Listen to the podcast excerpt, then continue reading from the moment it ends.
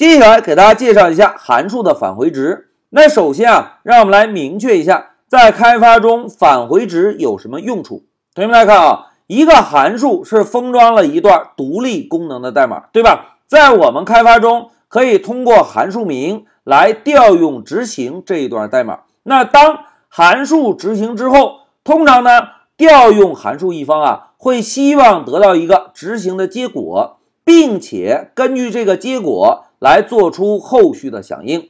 哎。在这里，老师给大家举个例子。假设我们把温度计看成一个函数，同学们，温度计中应该封装一个什么样独立的功能？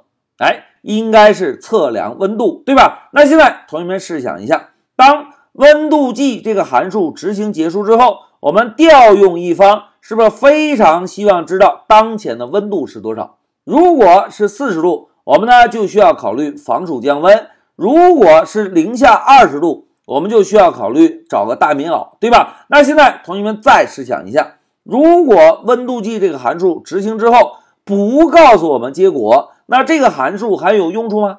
是不是就没有任何的用处了？所以呢，函数的返回值的用处就是当一个独立功能的代码执行结束之后，告诉我们调用者执行的结果，以方便调用者根据这个结果进行后续的处理。好，明确了返回值的作用之后，接下来让我们看一下，在函数中怎么样返回一个结果。同学们，在函数中啊，要返回结果非常的简单，我们呢只需要使用一个 return 关键字，然后把需要返回的结果放在这个 return 关键字后面就可以。就是这么简单。那了解了返回结果的方式之后，我们呢再从调用一方出发。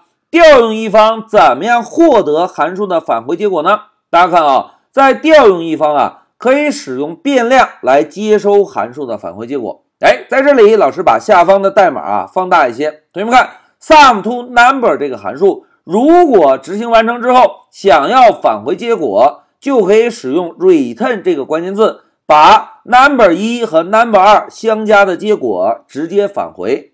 而调用一方。在调用函数的前面使用一个 result 的变量，然后使用一个等号，就可以接收这个函数执行的结果了。